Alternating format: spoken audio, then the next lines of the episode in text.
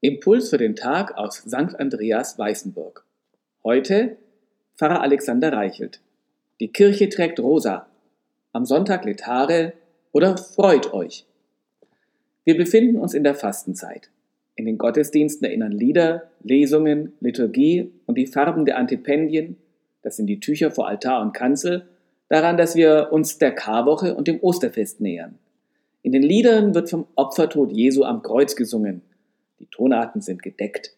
In den Lesungen aus der Bibel nähert man sich auch von ganz verschiedenen Seiten diesem Thema an. In der Liturgie fehlt das feierliche Gloria, das Ehre sei Gott in der Höhe, das Lied der Engel in der Weihnachtszeit, das sonst an jedem Sonntag erklingt.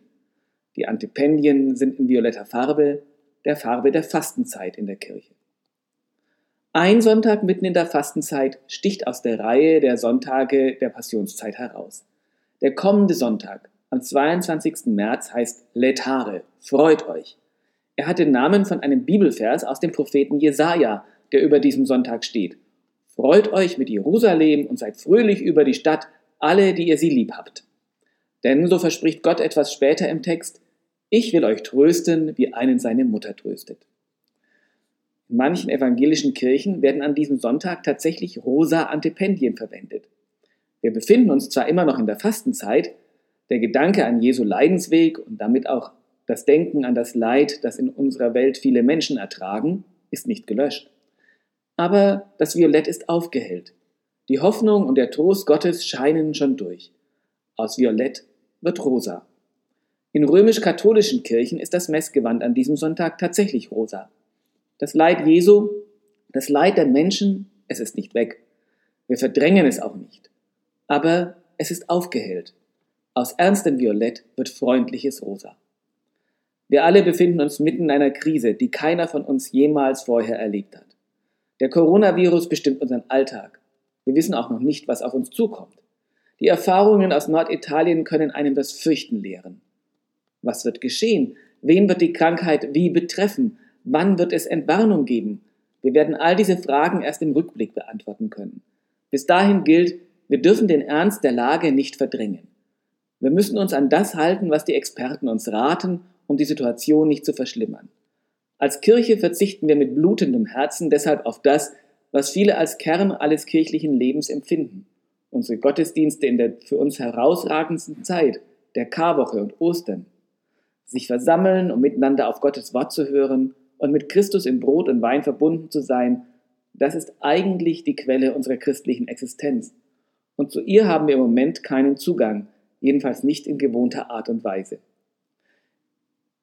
Auf gewisse Art und Weise sind wir zu einem radikalen Fasten herausgefordert. Einem Fasten, wie wir es noch nicht kennen. In diesem Jahr besteht der Verzicht darin, sich zu treffen. Das, der Verzicht besteht darin, dass Alte und Kranke nicht besucht werden können. Der Verzicht besteht darin, nicht mit Freunden zu feiern.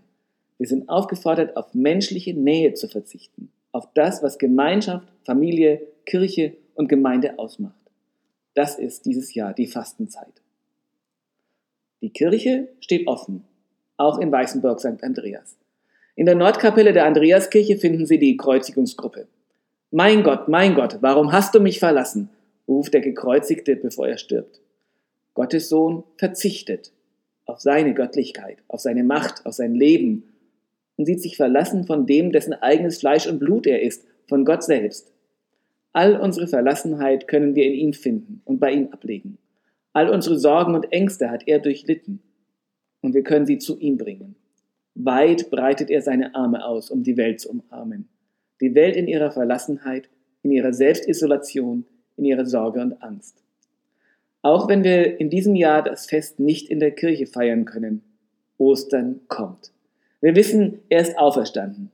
Wir wissen nicht, was die Corona-Welle noch für uns bedeuten wird, aber wir wissen, sie wird ein Ende haben.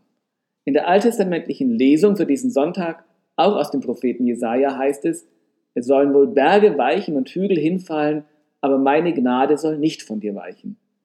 Jesus ist einen schweren Weg gegangen, bis zum Ende. Aber am Ende stand etwas Neues. Keiner, keiner seiner Jünger konnte sich das vorher vorstellen. Am Ende stand das Leben.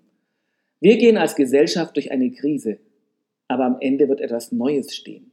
Was, das können wir uns noch nicht vorstellen. Ich bin aber überzeugt, am Ende steht Leben. Wir müssen, brauchen und dürfen also den Ernst der Lage nicht verdrängen. Aber wir haben Grund zur Hoffnung. Aus Winter wird Frühling, aus Violett wird Rosa. Der Sonntag heißt Letare. Freut euch.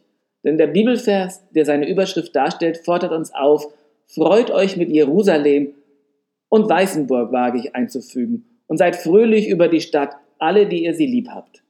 Denn, so verspricht Gott, ich will euch trösten, wie einen seine Mutter tröstet. Amen.